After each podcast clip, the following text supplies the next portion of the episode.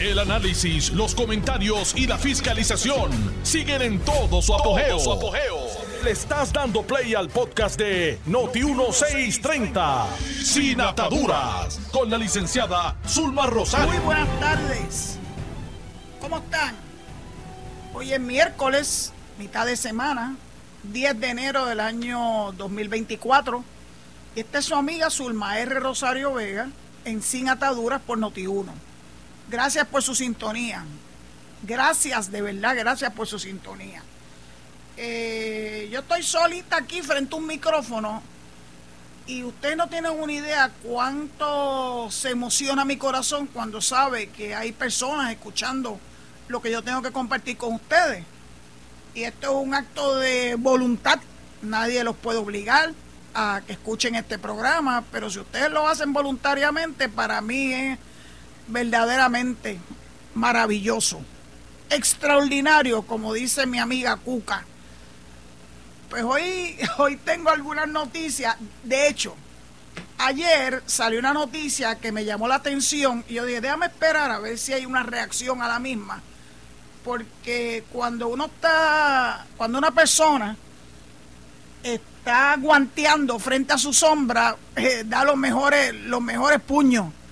Pero cuando tiene un contrincante al frente o alguien que le sale al paso, eh, la cosa cambia, como decían ayer en mi casa. Y estoy hablándole del issue del Código de Orden Público que lleva muchísimo tiempo en la picota pública. Y a mí me consta, porque yo vi las convocatorias a vistas públicas, que el alcalde Miguel Romero, hablando del Código de Orden Público de San Juan, porque los demás municipios tienen Código de Orden Público y nadie ha, ha puesto todo este show que han hecho algunos comerciantes del, de San Juan. Entonces, pues yo quise leer el artículo, pero siempre dejando un espacio para que hubiera la riposta. Y hubo la riposta, claro que la hubo. Entonces, en el periódico de ayer, página 17, el nuevo día, de la periodista Marian Díaz, el titular dice, empresarios alegan un costo enorme para el comercio, entre comillas. Y el subtítulo, a dos meses de su efectividad, alegan que el Código de Orden Público en San Juan ha sido catastrófico y ha provocado la merma en ventas hasta un 50%. Y yo dije, wow, esto sí que está bien brutal. Y entonces el municipio se va a ir a pique, porque lo que son las patentes municipales, el IBU y toda una gama, ¿verdad?, de, pagos que los comerciantes tienen que hacerle al fisco, incluyendo al fisco municipal, pues se van a, se van a ir a pique. Mire, yo fui comerciante, no en venta de bebidas alcohólicas, que son los que están aquí en la protesta. Yo vendía matas en y me tocó el inicio de la implantación del IBU, el inicio, cuando muy pocas personas sabían de lo que se trataba, pues yo indagué inmediatamente, busqué conseguir el registro de comerciantes, me inscribí en el Departamento de Hacienda, busqué los formularios para poderle mandar al Departamento de Hacienda el importe del IBU que yo le cobraba a los clientes. De hecho, eso era un ejercicio bastante difícil. Eh, era hecho a mano. Lo teníamos que hacer semanalmente. Y había que reportar las ventas y lo que representaba esas ventas en vivo para entonces no solamente llenar el formulario, que era un formulario rectangular pequeño, todavía los tengo por ahí. Y entonces enviarle un cheque con el importe del IVU. Y lo estuve haciendo durante todo el tiempo que tuve el negocio. Ah, que hubiese sido mejor que ese dinero hubiese llegado al, a las arcas de mi empresa y no al gobierno. Ah, que a quién le amargo un dulce. Pero la vida es la vida y uno tiene que cumplir con sus responsabilidades. y pagar contribuciones y pagar sales tax, ese que tanto nos asustaban los populares que nos iban a delgar la estadidad, pues mira, quien nos indicó fue Aníbal Acevedo Vilá. Oh, sí. Pues dicho eso, pues yo pagué durante todo el tiempo que tuve el negocio abierto el IBU religiosamente. De hecho, vino una vez una carta del Departamento de Hacienda diciendo que yo debía el primer IBU y yo le demostré con evidencia, porque yo guardo todo, de que eso que ellos le estaban, me estaban alegando era totalmente incorrecto.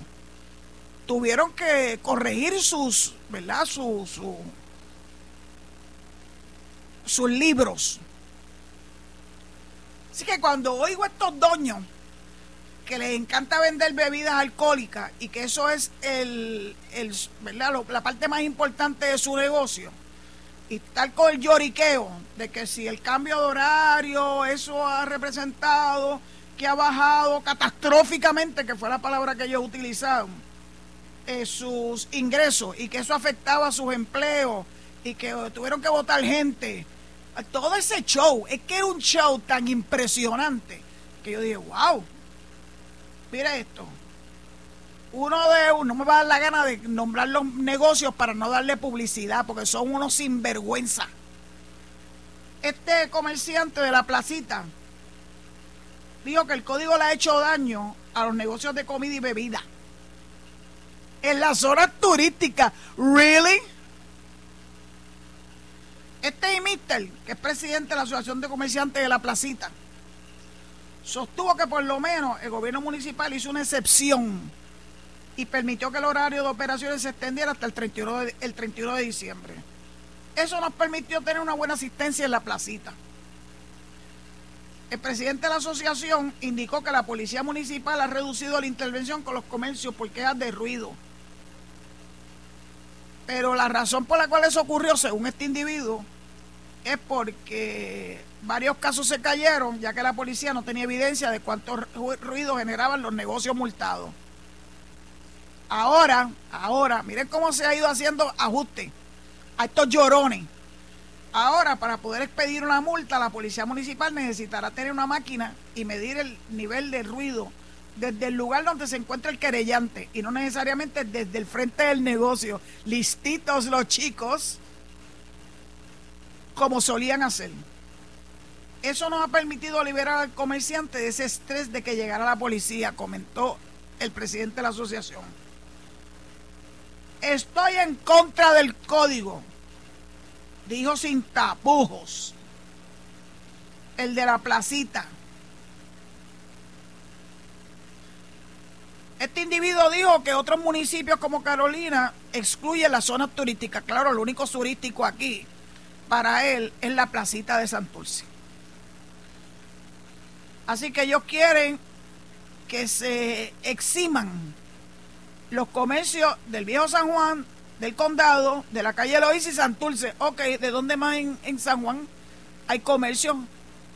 Ah, bueno, sí, puede que haya algunos en, algunos en Atorrey, algunos en Santurce, eh, algunos en Río Piedra pero él lo único que quiere es protegerse él y sus intereses.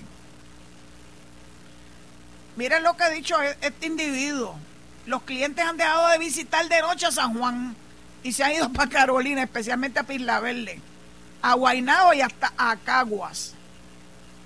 La situación, dice él, estima ha impactado la venta de restaurantes entre un 20 y un 25% y de discotecas y bares un 60%. Los puestos de trabajo también se han afectado, incluyendo meseros, bartenders, taxistas y conductores de Uber. ¿Se acuerdan que hubo un individuo que le cayó encima a alguien alegando de que se le había quedado sin trabajo por culpa del Código de Orden Público Municipal de San Juan? Ahí empezó el show. Mira lo que dice la presidenta de la Asociación de Comerciantes. Diana Font dice, es una pretensión decirle a los consumidores hasta qué hora pueden salir a divertirse. Los comerciantes estamos disgustados y sufriendo porque este código es caprichoso y abusivo. Acabamos de salir de una pandemia que afectó a muchos comercios y ahora tenemos esto. Como a el, el, ellos el problema que tienen es que como a los hoteles no le aplican. Pero esto no es nada nuevo. El dueño de un comercio en la calle San Sebastián, que ahora me imagino que las ventas se van a multiplicar cuando vengan la fiesta de la calle San Sebastián la semana que viene, by the way. Dice que impusieron tres multas. No, que es, luego de tres multas ya le anticiparon que le pueden cerrar el negocio hasta por un año. Y eso lo asustó. Y miren lo que hizo el, el asustadizo este, de apellido Álvarez, Gabriel Álvarez. Tuve que bajar la música. Ay, pobrecito. Invertir 10 mil dólares en aire. ¿Ustedes saben cuánto dinero se mete esta gente en los bolsillos? Y encerrarnos. Ha sido uno de mis peores meses. Yo dije, tiene que haber, tiene que haber una respuesta del alcalde. Y claro que la hubo. Precisamente hoy, con la misma periodista, en la página 27, la de la noticia de ayer fue la página 17. Así que 10 páginas más tarde más adelante la refundieron la contestación del alcalde Miguel Romero. Miguel Romero dice que las ventas este es el subtitular. El, titular dice, el alcalde de San Juan defiende su código. Dice que las ventas de los negocios, así como los recaudos por el IVA, han aumentado. Han aumentado desde que se implantó la medida en la ciudad capital. ¿Y de dónde saca esa información? Si estos comerciantes dicen que están a punto de irse para la quiebra y que el pobrecito tuvo que meterle aire acondicionado a su negocio. Pues miren esto. Tengo que leérselo porque es que esto es una joya. El alcalde Miguel Romero refutó a los comerciantes de San Juan que alegan que el Código de Orden Público ha afectado sus ventas y ahuyentado a la clientela y aseguró que tienen cifras que demuestran que el nuevo código está funcionando. El código no es un capricho, dijo el alcalde. Fue aprobado luego de un proceso de mucha consulta, me consta, y participación ciudadana, y fuimos sensitivos a las necesidades de los comerciantes. Sé que hay intereses encontrados. Si eres comerciante que no vive en el área o si eres residente. Busqué que hubiera balance entre todos celebró vistas públicas y encomendó un estudio de impacto económico antes de aprobar la medida que busca que haya una sana convivencia entre todos los sectores en la capital. Sana convivencia. No puede ser que la balanza esté inclinada solamente hacia un lado. El lado de los buscones del dinero versus la intranquilidad de los, de los residentes de San Juan. Mencionó que enmendó el proyecto original para extender el horario originalmente se proponía dejar de vender alcohol a la medianoche los siete días. Se terminó aprobando proyectos sustitutivos. A Romero le extrañaron las expresiones, de las declaraciones de los comerciantes. Estoy hablando de algunos comerciantes. No, eh, esta periodista no entrevistó a todos los comerciantes. Pues según él se alejan de la realidad. Aseguró que negocios como el que está el lloriqueo de que tuvo que poner el aire acondicionado ha aumentado sus ventas. Ha aumentado sus ventas y no se lo sacó de la manga production. Miren de dónde salen estos números. El alza ha continuado aún con el código en vigor, o sea, el alza en, en ingresos.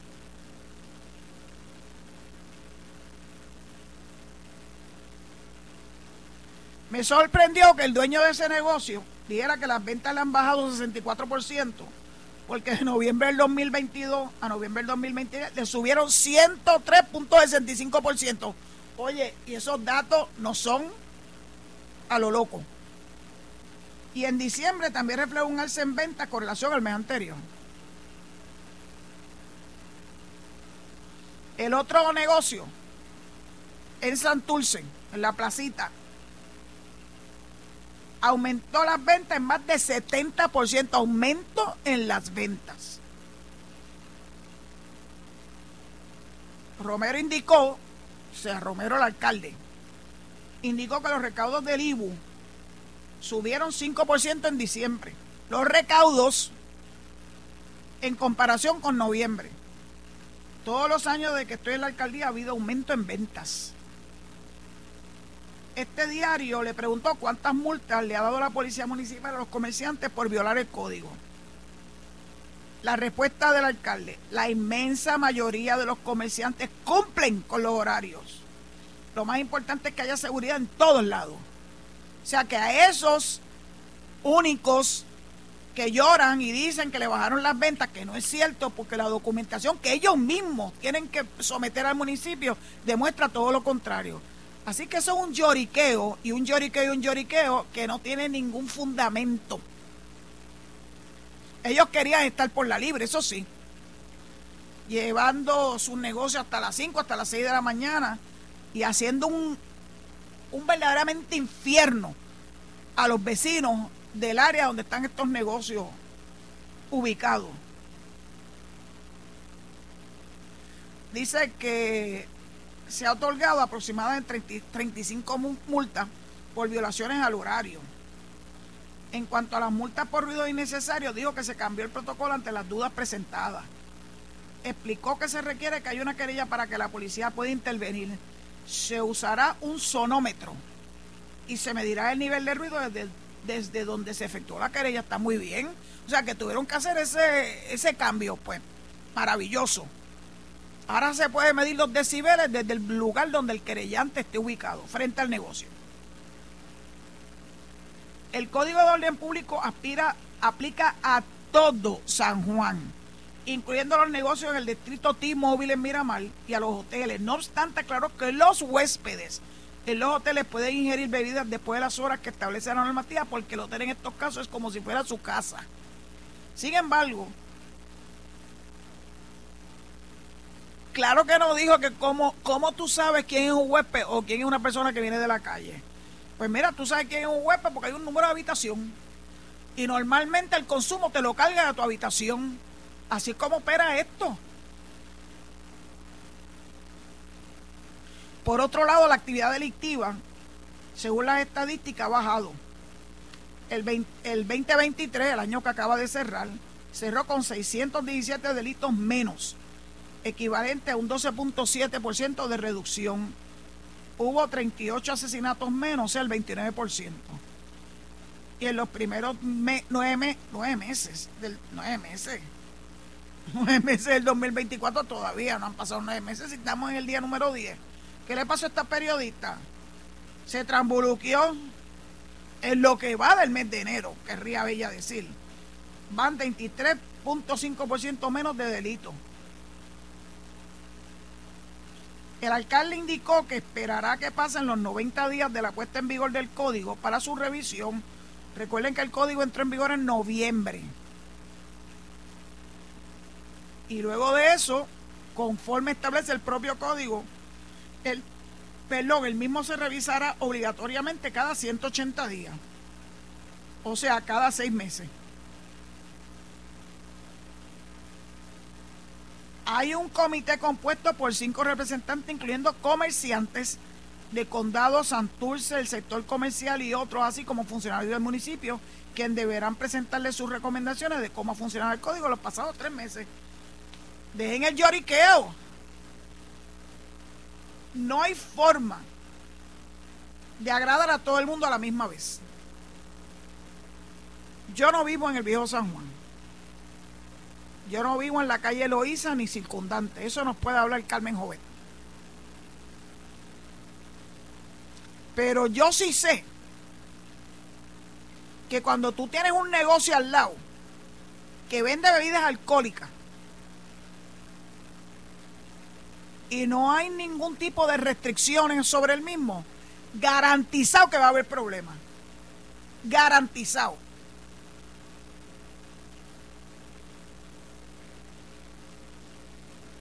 Yo pienso que los comerciantes deben tener alguna empatía con los residentes.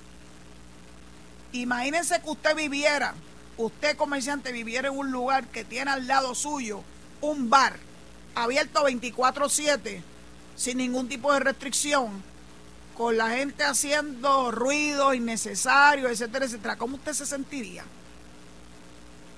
Ser alcalde no es fácil, porque tiene que hacer malabares para que todos, residentes y comerciantes, se sientan razonablemente satisfechos de las medidas que toma. Así que estos comerciantes que se despacharon con la cuchara grande en el periódico de ayer, le ripostaron con la cuchara grande hoy el señor alcalde de San Juan. Como yo no soy persona de coger como bueno los llantenes y la ñoñería de la gente, a mí me lo tienen que demostrar con evidencia. La mejor evidencia del negocio que tuvo que ponerle un aire acondicionado de 10 mil dólares, wow, sabrá Dios cuánto se gana, cuántos millones se echa al, bolsillo todos los años. Y está lloriqueando porque tuvo que hacer una inversión de 10 mil dólares. Mire, la gente prefiere estar en lugares donde haya aire acondicionado, porque pues hasta en las escuelas piden aire acondicionado, imagínense. Cuando yo me criaba no había aire acondicionado en mi escuela y había épocas de mucho calor. Y hubo entonces este abanico. Pero este, este lloriqueo, este ay bendito, es lo que no permite que nosotros sacamos los pies del plato. La gente quiere hacer lo que les da la realísima gana. Y por eso hoy me topo con una columna de opinión de Madeline Vega, que es abogada y fue periodista, publicada en el periódico de hoy, El Vocero. Dice, somos hijos de la ley. El derecho permea nuestra vida desde que nacemos. Pues recibimos un nombre, se nos escribe, se nos inscribe en el registro demográfico, se nos otorga una ciudadanía, parentesco y se documenta la incidencia del nacimiento desde que abrimos los ojos estamos ejerciendo nuestros derechos. El primero de estos derechos es el derecho a la consecución de la felicidad, o como reza la Constitución Federal, the right to pursue happiness. Fíjese que el derecho es a ser feliz, sino el derecho a buscar la forma de ser feliz. El derecho permea nuestra vida desde que nacemos, pues recibimos un nombre, se nos escribe el registro demográfico, se nos otorga una ciudadanía y parentesco, se documenta la incidencia del nacimiento.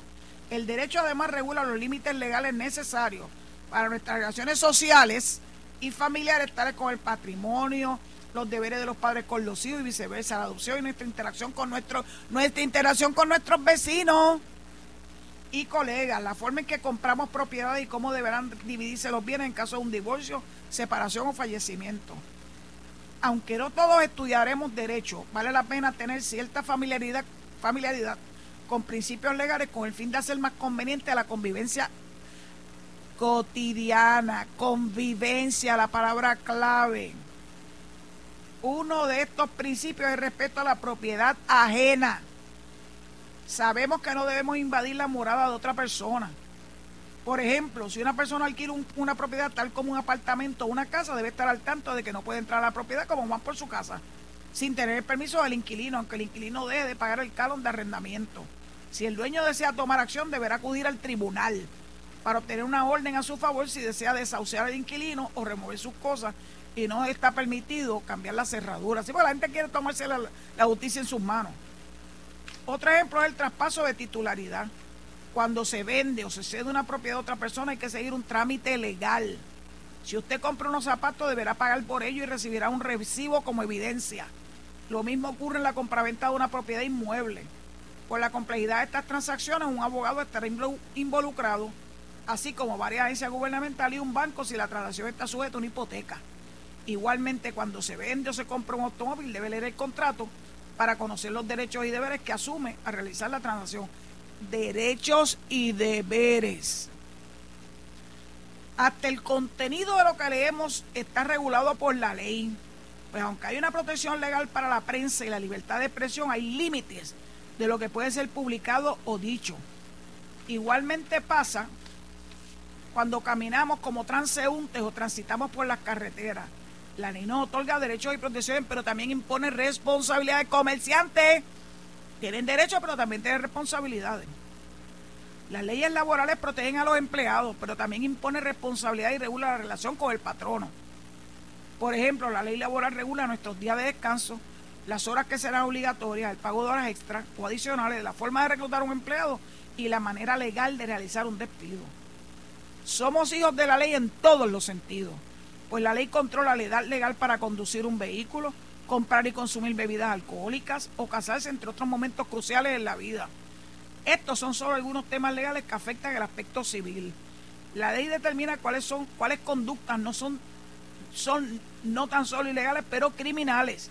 Y como nuestro ordenamiento atenderá a casos criminales a través del procedimiento criminal, desde la acusación hasta un veredicto.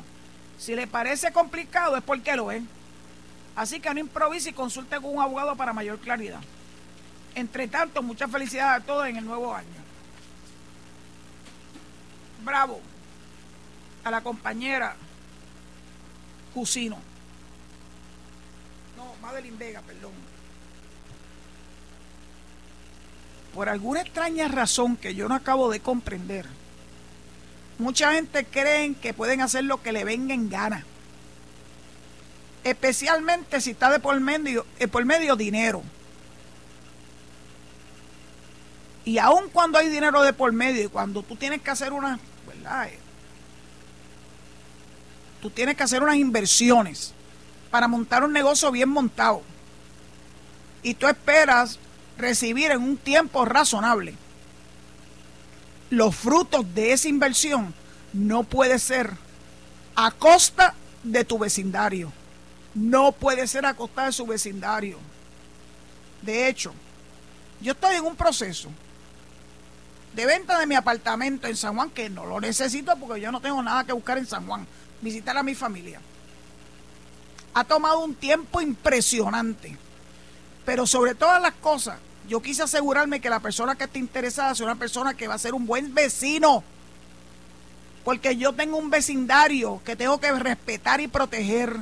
Claro que pudo haber venido alguien con dinero mal habido a ofrecerme cualquier cosa, el sol, la luna y las estrellas, porque está en un buen sitio ubicado. Y yo decir, bueno, pues ese es mi apartamento, yo lo vendo como me da la gana. Pues no. Yo tengo que asegurarme que a mis vecinos yo los respeto y que la persona que va a ocupar ese espacio de convivencia tiene que ser alguien que esté dispuesto a ser respetuoso con los demás. Esas son las responsabilidades que tenemos todos los seres humanos que vivimos en esta tierra y que tenemos que vivir en convivencia. Bueno, pues dicho eso, entrego el micrófono and pass my time a mi amigo Lajara pidiéndole que se queden en sintonía con Noti1 para que continúen la segunda, continúen escuchando la segunda parte de este su programa Sin Atadura. Muchas gracias. Estás escuchando el podcast de Sin Atadura. Sin Atadura. Con la licenciada Zulma Rosario. Por Noti1 630. Estoy viendo de algunas reacciones al tema que trae sobre los comerciantes llorones eh, pero esta, esta tiene que ser la mejor de todas. Se las voy a leer. Su autor es Juan José Díaz Díaz, que es periodista, by the way, pero más ahora se dedica al análisis. Dice, a base de lo que reveló hoy Miguel Romero, cabe reconocer el desprendimiento de los comerciantes que aun cuando se quedaron por la merma en las ventas, decidieron pagar más impuestos al municipio de San Juan. Genial. Gracias, Juanjo. La verdad que estuvo buenísimo.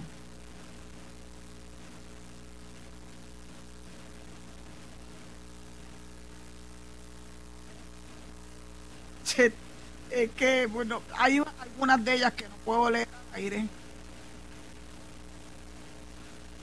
Porque la verdad es que la gente a veces se pone un poquito wild cuando escribe. Especialmente aquellos que no, no nos dicen eh, su verdadero nombre y utilizan una, un alias, ¿verdad? Para poderse expresar libremente. algunos de ellos se les va la mano. Pero yo pues me disfruto las cosas que dicen. Bueno, ahora sé yo que Ricardo Rosselló no puede venir a Puerto Rico, su patria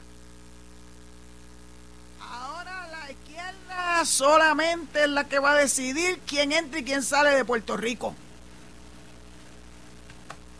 Y esa izquierda incluye a la prensa. Porque cada vez que van a expresar alguna opinión sobre Ricardo Rosselló, no dejan de recordarnos que en el verano del 2019 el pueblo, el pueblo, dicen ellos, lo despidió. Mire, prensita. El pueblo no fue el que despidió a Ricardo Rosselló verdaderamente fueron líderes en Cámara y Senado que le anticiparon que lo iban a procesar por alegadamente violar la ley, que nunca pudieron probar que hubo violación de ley. Y trajeron tres abogados, yo lo recuerdo, yo decía, ¿quiénes son esos abogados?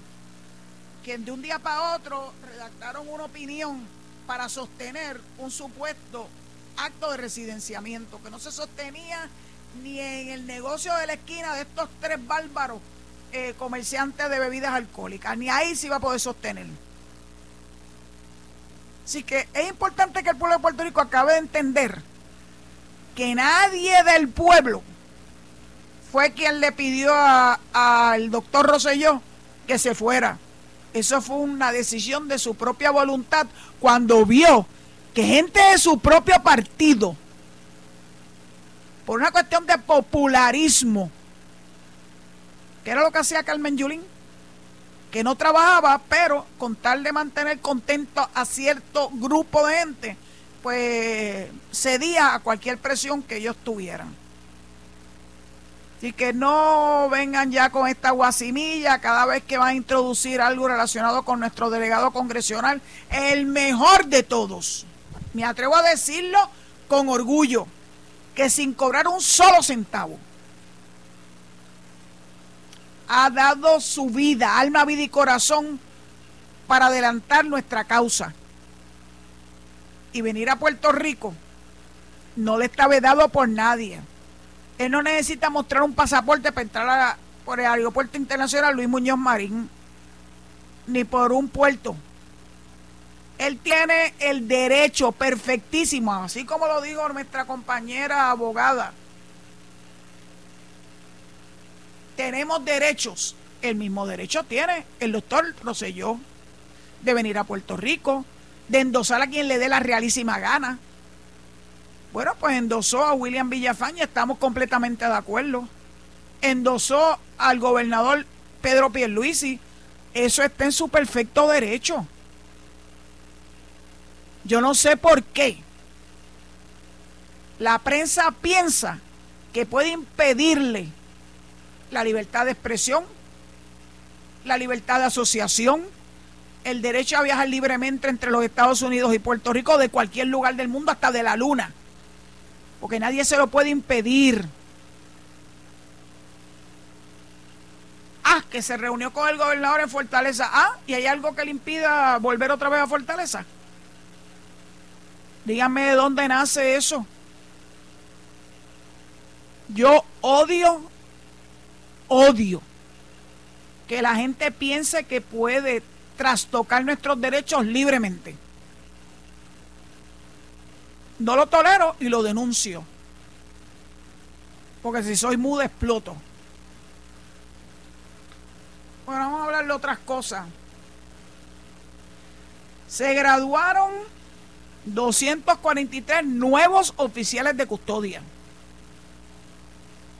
Y lo más interesante es que en tres años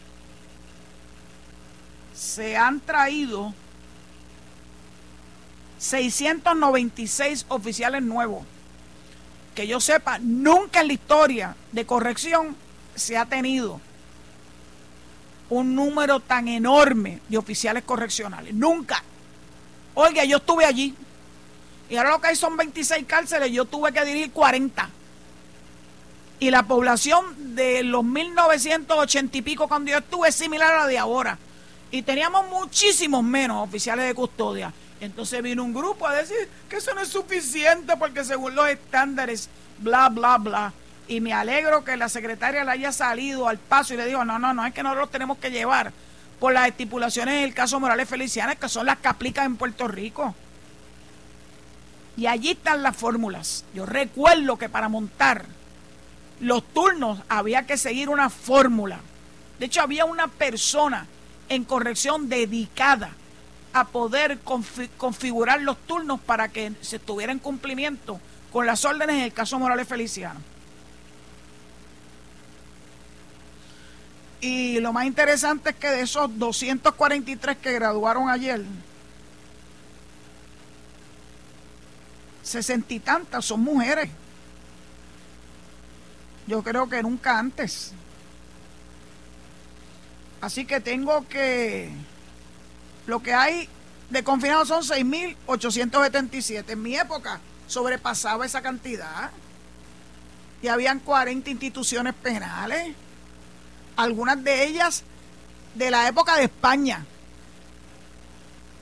Las cárceles de distrito de Humacao, de Arecibo, la misma cárcel de San Juan, lo que era, ¿verdad? La cárcel, la cárcel de la de la puntilla, que ahora es la compañía de turismo. Cárceles viejas con sistema de seguridad arcaico, por decir algo. Cuando llegué, la cárcel de Bayamón, que era lo más nuevo, no tenía, no tenía torres de vigilancia. Porque le habían vendido al anterior administrador de corrección que con un sistema electrónico se podía evitar la fuga de confinados. ¿En serio? Así que hubo que ah, levantar torres de vigilancia en Bayamón. Y que yo no sé, hay gente que hablan de más. Yo estoy de acuerdo con las expresiones del gobernador que son expresiones políticas él dijo motivaciones ideológicas de. Mire, gobernador, expresiones políticas en todas las agencias y de todos los partidos políticos. Así que le revienta que haya una administración que esté dándole aumentos de sueldo como nunca antes en la historia de corrección, como nunca antes en la historia de corrección. Y que han llevado el salario base a 2.350. Eso, eso es de, de ensueño. Los oficiales de custodia no solamente están, ahí le han dado equipo, chaleco, canes para la vigilancia, vehículos para la periferia de las instituciones, uniforme. De verdad. Y el oficial de custodia no solamente está ahí por la cuestión de seguridad. El oficial de custodia tiene un rol muy importante que nace de la ley orgánica de corrección, que es servir de ejemplo a la población correccional. Tú no puedes exigirle a nadie el respeto si tú no lo respetas primero. Y eso fue eh, recalcado hasta la saciedad cuando tuve la oportunidad no solamente de, de ser administradora, sino años más tarde participar en un proyecto especial en la Universidad de Puerto Rico, en conjunto con el Tribunal Federal y el juez Juan Pérez Jiménez, para darle unos adiestramientos que pusieran a los oficiales de custodia en una mejor posición para poder ejercer su, su trabajo. De hecho, se creó una unidad, el Medical Cadre, para poderle dar acceso a los servicios médicos a la población penal. Sí, cuando yo oigo estas quejitas como la de los comerciantes, pues naturalmente saco los violines. Porque de verdad que piensan que la gente nació ayer o que tienen dientes de leche y que no se da cuenta el verdadero motivo de esas quejas. Políticas. La de los comerciantes fue política. Dicen que el río revuelto ganancias de pescadores. Oye, y eh, de esos que dicen pertenecer a la a corrección, también son políticas. no están, no están satisfechos nunca y nunca van a estar satisfechos. By the way, en el periódico de hoy, el único de los aspirantes que el Partido Popular no certificó fue a Guillermo Rodríguez Guillito. Así que yo no sé por qué sospecho que se va a tirar, como hay tantos independientes, sería el número 44.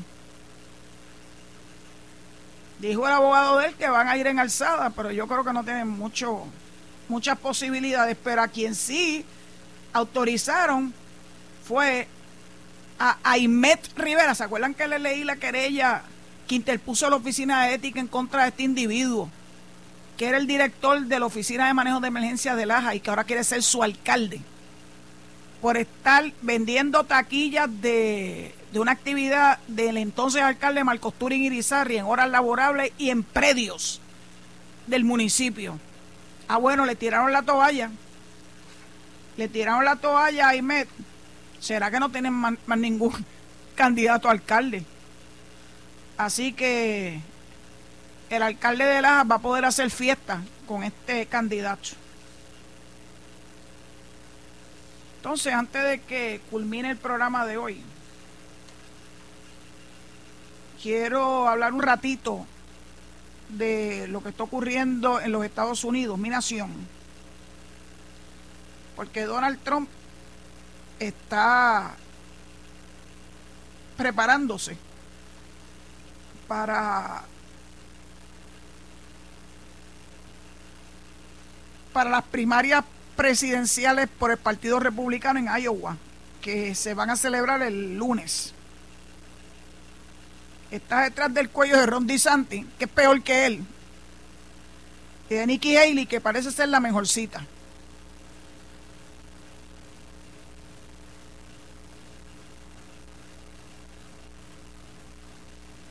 Según José Javier Colón Morera, hijo de Noel Colón Martínez, by, the way, su hermano Félix y yo eh, estudiamos juntos en la Escuela de Derecho.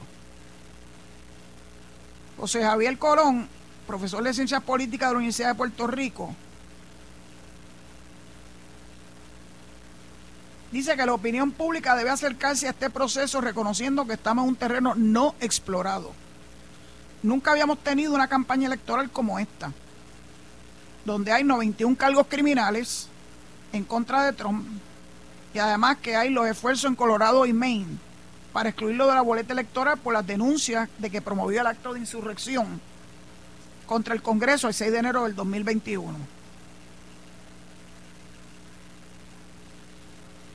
Ayer en una audiencia oral, un panel del Tribunal de Apelaciones para el Circuito de Washington pareció entender que el expresidente Trump no podrá exigir inmunidad ante las denuncias de que buscó revertir el, resultado de las elecciones presidenciales del 2020, ganada por el presidente Joe Biden.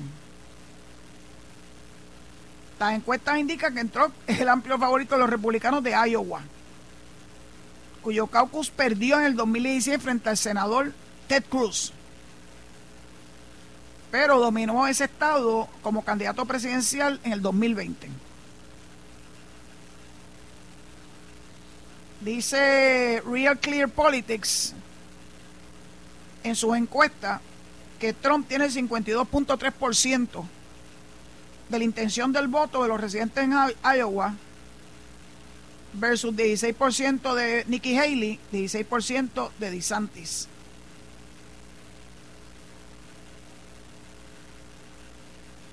Mientras en New Hampshire la ventaja no es tan amplia, así que está a 43 versus 29 de Nikki Haley. Nuevos estudios divulgados ayer colocaron a Haley como la fuerza detrás del expresidente, incluido una de CNN y la Universidad de New Hampshire, que le otorga 32% de, de respaldo frente al 39% de Trump. Las noticias cambian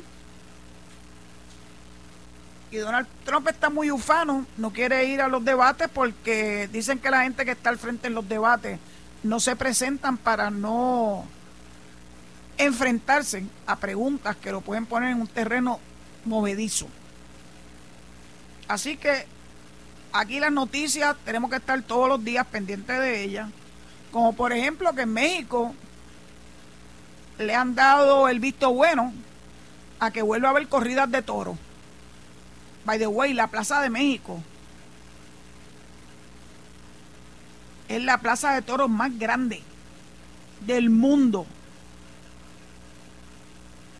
Las ventas de Madrid, a donde yo fui y salí descorazonada al ver ese espectáculo tan denigrante y tan terrible para un animal indefenso como es un toro, frente a la hazaña de los toreros. Jamás estaré de acuerdo con eso. Y para terminar, ¿se acuerdan el loco que se le tiró encima a una jueza en Las Vegas cuando la jueza iba a imponerle la sentencia? Pues mire, fue sentenciado a cuatro años de cárcel. Y además vino súper blindado en seguridad para que no se le ocurra volver a hacerlo. Pero mientras tanto, además de esos cuatro años que se le impuso, va a estar siendo procesado con 15 nuevos cargos de delitos graves relacionados con el ataque a la juez. Ese le podría representar décadas de prisión si es declarado culpable. Así es la vida. El atrevimiento le va a costar bien caro. Pues dicho eso, agradezco su sintonía, recordándoles que mañana estoy en Noti1, en Mayagüez, y que ahí tengo eh, la capacidad de recibir llamadas telefónicas a través del 787-832-0760. Eh, mañana no tengo ningún invitado especial, así que voy a poder darle rienda suelta a sus llamadas a partir de la pausa de las y media. Encantada de poderlos escuchar porque hay muchos temas que se han ido discutiendo en los pasados días y tener el beneficio de la opinión de ustedes para mí es bien importante. Pues dicho eso, será hasta mañana, Dios mediante, recordándole que ahora viene análisis 630. No sé si Juan Luis Camacho va a seguir ahí, por lo menos hasta el momento. A mañana, desde mañana en adelante viene Luis Dávila Colón en ese espacio de tiempo, desde las 5 hasta las 7. Me va a dar mucho gusto poder presentarlo cuando termino mi programa. Y entiendo que próximamente se une al equipo de Noti1, ya es público, eh, el famoso profesor ex senador. Y ustedes saben quién es, ¿verdad? El que haciendo que las cosas pasen. Dicho eso, pues hasta mañana si Dios lo permite. Esto fue el podcast de Noti 1630, sin ataduras, con la licenciada Zulma Rosario. Dale play a tu podcast favorito a través de Apple Podcasts, Spotify, Google Podcasts, Stitcher y notiuno.com.